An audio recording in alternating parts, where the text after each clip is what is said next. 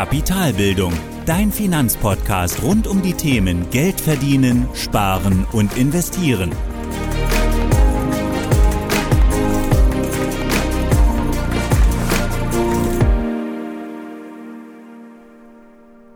Moin Moin und willkommen zur 28. Folge des Kapitalbildungspodcasts. In den vergangenen 27 Folgen konnten wir bereits uns ein erstes Bild machen von den Grundlagen und mit diesem Wissen schauen wir uns dann heute sieben konkrete Anlageprodukte an, die du unbedingt meiden solltest. Denn es gibt einige Produkte oder Geldanlagen, die ihr Geld einfach nicht wert sind. Und diese wollen wir gemeinsam in dieser Folge identifizieren.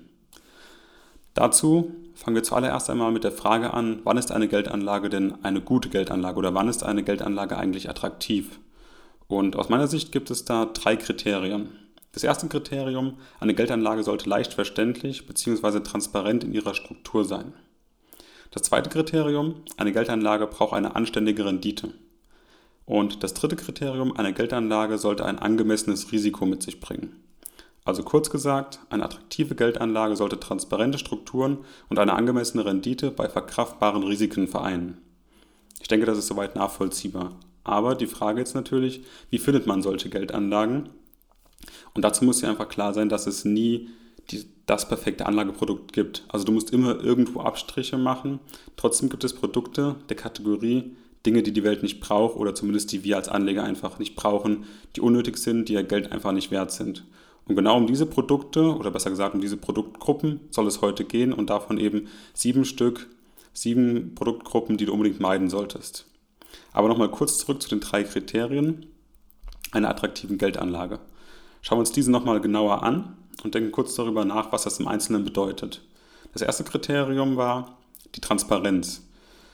Also damit sind vor allem oder damit ist vor allem eine einfache Struktur gemeint, die man eben mit einem ordentlichen Grundlagenwissen, mit einer ordentlichen Basis eben auch leicht verstehen und nachvollziehen kann. Also man weiß, was dort passiert.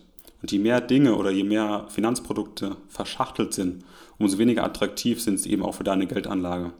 Und viele denken, dass gerade solche komplexen Produkte die interessanten Geldanlagen sind oder doch viel mehr Rendite bringen müssen, weil Komplexität sind eben auch dann interessante Anlagenklasse, weil Komplexität eben auch ähm, ja, viel Rendite mit sich bringt, weil Einfachheit das einfach nicht leisten kann. Und genau das ist eben in den meisten Fällen nicht der Fall. Genau das ist der Fehler. Denn hinter komplexen Strukturen können sich gerne auch Mogelpackungen verstecken, weil sie eben so aufgebläht werden, so komplex gemacht werden, dass sie eben nur noch schwer zu verstehen sind.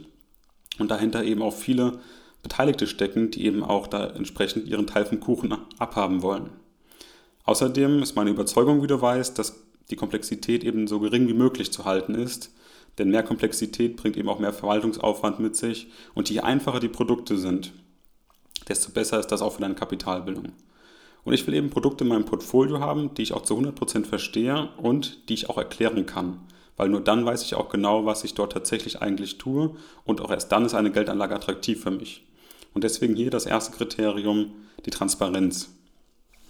Das zweite Kriterium ist dann oder war bei, ähm, in diesem Podcast jetzt ist die Rendite. Ganz klar, ohne Rendite brauchen wir unser Geld auch nicht anzulegen, sondern können es auch einfach unter das Kopfkissen legen. Und daher muss die Geldanlage auch immer eine Rendite bringen und das eben nicht nur nominal, sondern auch real, also nach Abzug aller Renditefresser. Und davon haben wir im Verlauf des gesamten Podcasts drei Stück kennengelernt. Der erste Renditefresser, das war die Inflation. Zweitens die Steuern und drittens, das war die letzte Folge, die Kosten. Das heißt für unsere Geldanlage, erst wenn nach Abzug der drei Renditefresser die reale Renditeerwartung positiv ist, also das, was ich mir von dem Produkt erhoffe, wenn das nach Abzug aller Kosten, also Inflation, Steuern und eben die Kosten der Produkte, ähm, immer noch positiv ist, erst dann macht es Sinn sein, Sinn, sein Geld dort zu investieren. Andernfalls wäre meine Investition defizitär und ich zahle obendrauf. Und das wollen wir natürlich nicht. Also deswegen zweites Kriterium, eine angemessene oder eine Rendite, eine reale Rendite, die positiv ist. Damit dann auch das letzte Kriterium, das Risiko, denn der Rendite gegenüber steht immer auch das Risiko. Und so wie wir es im magischen Dreieck der Geldanlage kennengelernt haben, genauso ist es auch dort der Rendite, die wir haben, der steht immer auch ein Risiko gegenüber. Das Wichtige ist aber, dass wenn die ersten beiden Kriterien stimmen, also ich ein angenehmes oder ich eine angemessene Rendite habe und das Produkt auch transparent ist, dann ist es so, dass ich das Produkt verstehe und die Rendite ebenfalls attraktiv ist. Dann muss ich mich aber auch fragen, kann und will ich das Risiko auch tragen für, diese, für dieses Produkt? Es geht also um die ehrliche Bewertung der Risiken einer Geldanlage. Also ist das Risiko nur vorübergehend? Wie häufig tritt das Risiko ein? Und so weiter. Also genau das, was wir in Folge 25 besprochen haben, die ehrliche Bewertung des Risikos einer Anlageklasse oder einer Geldanlage. Und erst wenn du zu einem Entschluss kommst, die Risiken, die dort enthalten sind, Kursschwankungen, also Kursrisiken, Währungsrisiken, was auch immer, die sind für mich vertretbar, das passt, erst dann ist die Geldanlage attraktiv. Also nochmal kurz zusammengefasst, eine attraktive Geldanlage muss drei Kriterien erfüllen, um eben für den langfristigen Vermögensaufbau attraktiv zu sein. Erstens eine simple und nachvollziehbare Investitionsstruktur, also ich weiß genau, was dort passiert. Zweitens eine positive reale Rendite. Und drittens dann ein für dich vertretbares Risiko. Und mit diesem Wissen oder mit diesen drei Kriterien schauen wir uns nun sieben Produktgruppen an, die du unbedingt vermeiden solltest. Denn schlechte Geldanlagen kann man einfach durch diese Kriterien identifizieren. Und zwar einfach dann, wenn ein Kriterium von diesen drei eben nicht gegeben ist, denn dann kommt die Geldanlage nicht in Frage. Denn es macht keinen Sinn, in ein Produkt zu investieren, das ich nicht verstehe oder das keine positive reale Rendite hat oder das eben ein zu hohes Risiko mit sich bringt, das ich eben nicht tragen möchte. Und in späteren Folgen werden wir auch nochmal zumindest einen Teil dieser Produkte genauer beleuchten. Heute geht es aber erstmal darum, die Produktgruppen oder die Produkte selbst anhand dieser drei Kriterien zu bewerten und dann eben zu sehen, okay, warum sind denn diese Produkte eigentlich unattraktive Produktgruppen für mich, wenn es darum geht, langfristig Vermögen aufzubauen. Und die erste Produktgruppe, das sind die Anleihen. Und gerade in der heutigen Nullzinswelt sind sie durch ihre schlechte Rendite einfach unattraktiv. Anleihen hingegen als Anlageklasse, die eine bessere Rendite, die eine bessere Rendite mit sich bringen, sind aber meist zu risikoreich. Also die Rendite oder der Rendite steht immer ein unangemessenes Risiko gegenüber. Das sind dann sogenannte Junk Bonds oder Hochzinsanleihen und solche, solche solltest du auf jeden Fall vermeiden, denn Anleihen sind eigentlich leicht zu verstehen also von der Transparenz her sehr gut, aber in der aktuellen Lage haben sie eben keine passende Rendite. Und wenn wir davon sprechen, jetzt gibt es auch Anleihen mit höheren Renditen, die dann vielleicht auch rentabel wären, die eine positive reale Rendite haben. Da ist es aber so, dass das Risiko zu groß ist, weil eben die Schuldner, eben also die dem Geld gegenüberstehen, da weißt du eben nicht, ob sie in Zukunft auch wirklich dein Geld zurückzahlen können. Daher, erste unattraktive Produktgruppe sind die Anleihen. Die zweite unattraktive Produktgruppe, das sind die Bausparverträge. Denn gerade hier in der Ansparphase bei den Bausparverträgen ist es so, dass mit Zinsen gearbeitet wird und diese liegen auch aufgrund des aktuellen Leitzinses eben auf einem historischen niedrigen Punkt. Und ähm, dennoch ist es aber auch so, dass es Zinsen gibt für diese Produkte und das vor allem auch zu einem sehr geringen Risiko. Trotzdem ist ein Bausparvertrag eben nicht als Geldanlage geeignet, denn gerade die geringe Flexibilität durch die feste Auszahlsumme, die erreicht werden muss, macht das Produkt eben sehr unattraktiv. Außerdem ist es aus meiner Sicht auch einfach nicht wirklich transparent, weil Bausparverträge sind im Allgemeinen nicht schwer zu verstehen, aber im Detail kann es eben sehr schnell kompliziert werden. Es gibt viele kleine Details, die das Ganze verkomplizieren können. Eben beispielsweise noch Möglichkeiten, Steuern zu sparen oder anderswo vermögenswirksame Leistungen einzubringen. Also all das sind Faktoren, die noch dazukommen, die das Ganze verkomplizieren. Also Bausparverträge sind zwar risikoarm, aber eben nicht rentabel und sie müssen vor allem im Detail verstanden werden und die Kosten oder das, was oft dazukommt, ist tatsächlich aus meiner Sicht oftmals zu komplex und auch zu zeitaufwendig, sich damit zu befassen, da diese Produktgruppe ohnehin nicht rentabel ist. Also aus meiner Sicht keine attraktive Geldanlage für deinen langfristigen Vermögensaufbau. Damit kommen wir dann zum, zur dritten Produktgruppe und das sind die Riester- und Rürup-Renten. Und davon hast du wahrscheinlich auch schon gehört. Es ist ein staatlich gefördertes Rentensparsystem, das aus meiner Sicht auch sehr kompliziert und auch unvorhersehbar ist, denn allein das Auseinanderdröseln der winkenden Steuerersparnis ist so irreführend, dass es eben keine attraktive Geldanlage ist. Denn die Idee ist, die Steuerlast der Rendite nicht schon in der Ansparphase zu bezahlen, sondern in der Rentenzeit, also dann, wenn eben die Auszahlphase stattfindet.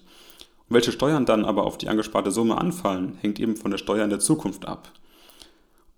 Dazu kommt aber auch noch die miserable Rendite während der Ansparphase, so dass ich eben jedes Jahr real Geld verliere durch die Inflation und aus meiner Sicht eben diese Steuersparnis, die man in der Ansparphase hat, allein durch die Inflation und eben die geringe Rendite bzw. die nicht vorhandene reale Rendite komplett vernachlässigen kann. Also aus meiner Sicht weder rentabel noch leicht verständlich, tatsächlich aber ein sicheres Produkt, trotzdem aber nicht attraktiv als Geldanlage, da es einfach nicht rentabel ist. Vierte Produktgruppe, Lebens- und Rentenversicherung. Ja, sind auch Versicherungsprodukte und hier hat man eben vor allem das Problem mit einer nicht vorhersagbaren Zukunft eine sichere Rendite oder eine, Entschuldigung, eine sichere Rente zu konstruieren. Und das ist einfach schlichtweg nicht möglich, beziehungsweise nur dann, wenn es eben zu horrenden Kosten abgesichert wird, wie bei der Versicherung. Denn die Versicherung sichert dir zu, in Zukunft, in Zukunft feste Rentenzahlungen zu erhalten ab einem bestimmten Zeitpunkt, beispielsweise bei der Rentenversicherung. Und eine reale Rendite solltest du eben hier durch die hohen Kosten, durch die Absicherung eben einfach nicht erwarten können. Und ich selbst hatte auch genau so eine private Rentenversicherung und bin damit auch wirklich ordentlich auf die Nase gefallen. Die Kostenstruktur war bei mir so hoch, dass das ganze Produkt selbst nach Jahren einfach nicht aus dem Quark gekommen ist. Und die Rendite war tatsächlich negativ. Und insgesamt hat mich das Ganze, also meine Naivität und auch ja, das Nicht-Informieren vor dem Abschluss, vor dem Vertragsabschluss, einen mittleren vierstelligen Betrag gekostet, mal abgesehen vom entgangenen Gewinn. Denn mit dem Geld, was ich dort gebunden habe in der Rentenversicherung, hätte ich natürlich auch viel lieber in attraktive Geldanlagen investiert, die mir tatsächlich eine reale, positive Rendite geliefert hätten. Also bei solchen Produkten, die dir eben sicher eine Rendite versprechen, bei Versicherungen ist es eben so, dass sie das eben auch mit entsprechenden Mechanismen absichern müssen, die auch Geld kosten. Und auch wenn sie vermeintlich sicher wirken, bringt es eben aber auch nichts, dann tatsächlich jährlich Geld zu verlieren, mal abgesehen von den komplexen Strukturen und Details, die meistens zu diesen Produkten dazugehören oder Koppelangeboten mit ähm, anderen Produkten. Da sollte man eben entsprechend die Finger von lassen. Dann kommt Produktgruppe Nummer 5, Investmentzertifikate und Optionsscheine. Im Prinzip also alle Wetten am Kapitalmarkt und hier kannst du eben auf alle Phasen des Marktes setzen, also auf fallende Kurse oder auf steigende Kurse.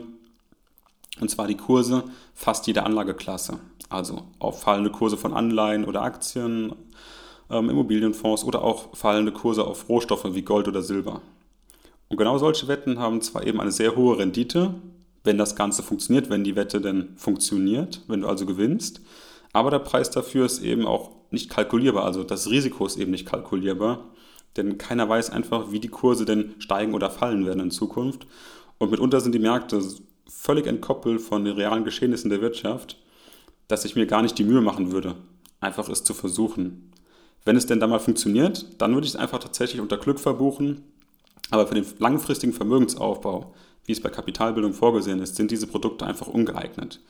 Denn die hohen Renditen, denen stehen immer unverhältnismäßig hohe Risiken entgegen, die du einfach nicht einschätzen kannst. Also du weißt nicht, wie häufig das Risiko tatsächlich eintritt, du weißt nicht, wann Kurse nach oben oder unten gehen. Also es funktioniert einfach tatsächlich nicht. Also, wenn du trotzdem Spaß daran hast und das testen möchtest, dann kannst du auch solche Wetten mal testen. Dann allerdings natürlich mit einem Spielgeld, das du hast, also einem Teil deines Vermögens, das du einfach verzocken kannst. Denn letztendlich ist es einfach nichts anderes als Zocken. Solche Wetten, das ist eben entsprechend wie eine, ja, wie eine Wette im Casino platzieren, wie Blackjack spielen. Du weißt einfach nicht genau, welche Karte als nächstes kommt. Du weißt also auch nicht, ob die Kurse fallen oder steigen. Damit kommen wir dann zur sechsten Produktgruppe. Das sind aktiv gemanagte Fonds. Und Fonds sind erstmal nichts Schlechtes, im Gegenteil, wir haben es uns schon mal angeschaut. Es sind einfach Anlagevehikel, die einem den leichten Zugang zu einer Anlageklasse ermöglichen. Und das Risiko wird hier also durch eine ordentliche Diversifikation reduziert. Also Fonds sind erstmal was Gutes. Das Problem bei solchen Fonds hingegen ist aber, dass solche Fonds auch teilweise gemanagt werden und das sind dann aktive Fonds. Und gemanagt werden diese Fonds dann von Fondsmanagern und die verwalten diese Fonds, wie gesagt. Und die Aufgabe des Fondsmanagers ist, das Geld der Anleger eben möglichst vor Kursverlusten zu schützen also in, steigenden, in steigende Anteile zu investieren und eben schlechte Teile zu verkaufen. Es bedeutet also, dass dein Portfolio oder dass das, dass das Portfolio des Fonds ständig umgeschichtet wird in vermeintlich bessere Titel, zum Beispiel bei Aktien. Das passiert natürlich nicht umsonst, sondern das kostet auch etwas, diese Verwaltung oder dieses, ja, dieses Verwalten des Fonds. Und die Verwaltungsgebühren nagen natürlich auch entsprechend an der Rendite, so wie in der letzten Folge auch besprochen bei den Kosten. Außerdem kommen meist noch Vermittlungsgebühren deines Bankberaters hinzu, denn solche aktiven Fonds werden sehr, sehr gerne beim Bankberater empfohlen. Und das war auch eben bei mir so. Und am Ende konnte der Fondsmanager die Aktien eben doch nicht besser umschichten oder er konnte also nicht die Kursschwankungen so reduzieren, dass sie eben über der Performance des Marktes standen.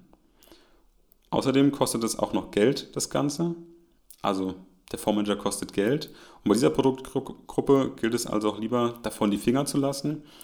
Es ist zwar nicht zu risikoreich, Fonds sind wirklich gute, gute Produkte, aber die Renditen sind meistens zu gering. Vor allem dann, wenn sie eben von den Kosten aufgefressen werden und gar nicht mehr real positiv sind. Außerdem bin ich davon überzeugt, dass kein Mensch einfach nachvollziehen kann, wann und warum der Fondsmanager Titel verkauft, außer natürlich der Fondsmanager selbst. Aber du weißt nicht genau, warum jetzt gerade eine Aktie aus dem Portfolio rausgeschmissen wird und warum die nächste reingenommen wird. Es passiert hier also tatsächlich sehr, sehr willkürlich und hier also dann definitiv der Tipp, auf doch eher passive Fonds zu setzen, die eben nicht dieses Hin und Her versuchen, sondern einfach auf einen Markt setzen und dann die Titel einfach stur in den Korb reinpacken und auch darauf setzen, dass sie weiterhin steigen, auf lange Sicht gesehen. Dann kommen wir zur letzten Produktgruppe und das sind exotische Geldanlagen und Trends. Und damit sind eben alle neuen Technologien und auch so werthaltige Sachwerte gemeint. Also Sachwerte zum Beispiel Uhren, Whisky und Oldtimer und Trendprodukte sind beispielsweise Kryptowährungen. Und bei solchen Geldanlagen ist die Renditeerwartung einfach nicht einschätzbar.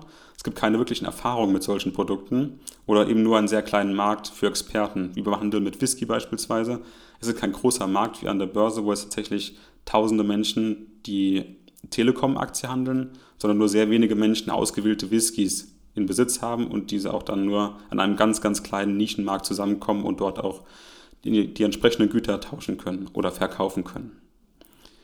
Und die Rendite folgt dabei aus meiner Sicht vielmehr einem Hype oder einer guten Marktphase als dem realen Wert der Dinge. Also daher gilt auch hier aus meiner Sicht, dass es nichts für eine langfristige ähm, für einen langfristigen Vermögensaufbau und da sollst du hier auch die Finger davon lassen, es sei denn, du hast Spaß daran, willst Dinge testen, ähm, du sammelst wirklich Whiskys, du hast Interesse daran, du, du trinkst ihn zur Not auch und es schmeckt dir, dann macht das tatsächlich Sinn oder du bist oder du restaurierst gerne Oldtimer. Klar, dann macht sowas Sinn, dann ist das vielleicht eine andere Art Hobby, aber nicht für den langfristigen Vermögensaufbau gedacht. Ja, das waren dann die sieben unattraktiven Produktgruppen, die du unbedingt meiden solltest. Die Liste ist natürlich nie vollständig, aber die drei Kriterien kannst du eben jederzeit als Maßstab anwenden. Also das war die Transparenz, Rendite und Risiko. Und zumindest wenn es dir um den langfristigen Vermögensaufbau geht, dann kannst du genau diese drei Kriterien anwenden. Wenn du aber einfach Dinge ausprobieren möchtest und auch mal zocken willst, dann kannst du es wenigstens auch mit einem Teil deines Vermögens tun, das du ohnehin nicht brauchst, also dem sogenannten Spielgeld, ähm, von dem du weißt oder von, von dem du sicher bist, dass du es einfach nicht mehr brauchst und ja, bei dem du auch einfach nicht traurig bist, sollte es eben schief gehen, solltest du die Wette am Markt verlieren, wie beispielsweise bei den Optionsscheinen oder auch bei den exotischen Geldanlagen und Trends. Wenn du aber hier gewinnst, dann ist es einfach Glück. Darunter würde ich es auch dann tatsächlich verbuchen. Und gerade bei Investmentzertifikaten, Optionsscheinen, exotischen Sachwerten und Trendanlagen, du weißt einfach nie, wann und ob du gewinnst. Trotzdem kann das Spaß machen, das kann ich gut nachvollziehen. Wenn du allerdings Spaß am Zocken hast, dann kann man auch einfach ins Casino gehen und beim Roulette auf Rot setzen. Da ist die Chance zumindest dann 50-50 und die Chance vielleicht etwas größer. Aber damit sind wir dann auch eigentlich am Ende der Podcast-Folge. Was jetzt noch fehlt, ist die Zusammenfassung. Also worüber haben wir gesprochen? Wir haben zuallererst die drei Kriterien identifiziert, die eine attraktive Geldanlage ausmachen. Zumindest dann, wenn es um den langfristigen Vermögensaufbau geht. Und das erste Kriterium war die Transparenz. Also eine Geldanlage sollte leicht verständlich und nachvollziehbar sein. Das zweite Kriterium, das ist die Rendite. Also nach Abzug aller Renditefresser, Kosten, Steuern und Inflation sollte eine positive erwartete Rendite übrig bleiben. Das dritte Risiko, du nimmst dir nur solche Produkte ins Portfolio, dessen Risiko du dir auch leisten kannst und willst. Also Thema Risikotragfähigkeit und Thema Risikobereitschaft und erfüllt eines dieser drei oder wird eines dieser drei Kriterien nicht erfüllt, dann ist es eben keine attraktive Geldanlage. Wie gesagt, zumindest dann, wenn es um den langfristigen Vermögensaufbau geht. Hierzu haben wir dann uns die sieben Produktgruppen angeschaut und eben nach, anhand dieser drei Kriterien ein Stück weit bewertet und uns angeschaut, erfüllen sie die Kriterien. Und das tun sie natürlich nicht, sonst wären sie ja attraktiv. Also irgendwo erfüllen sie immer eines dieser drei Kriterien nicht.